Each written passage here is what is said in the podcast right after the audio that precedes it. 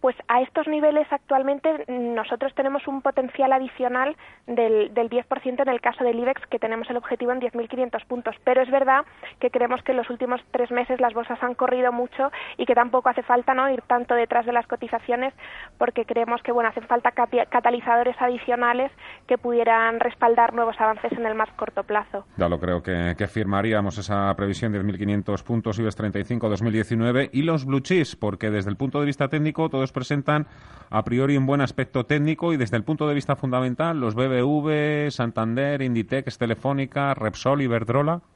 Bueno, es cierto que en el, en el caso concreto de los bancos nosotros hemos adoptado en las últimas semanas una postura algo más prudente, no porque eh, no nos parezcan que sean atractivas las, las valoraciones, sino porque, bueno, como decíamos, creemos que hacen falta más, más catalizadores, pero por ejemplo en la cartera cinco grandes de esos blue chips que mencionabas, pues tenemos por ejemplo a, Repsol y a, y a Telefónica, ¿no? Pues por ejemplo en el caso de Repsol lo que vemos es que se han cumplido todos los parámetros de la guía 2018 y que está muy bien posicionada para cumplir con la estrategia hasta hasta 2020 y bueno Telefónica también eh, continúa teniendo la prioridad de, reducción de deuda y bueno también ha venido realizando operaciones en ese sentido en, en los últimos meses.